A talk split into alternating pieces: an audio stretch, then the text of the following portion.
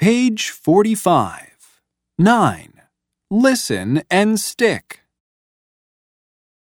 1, I have three eyes. I have one mouth. I have two arms. 2, I have one head. I have two hands.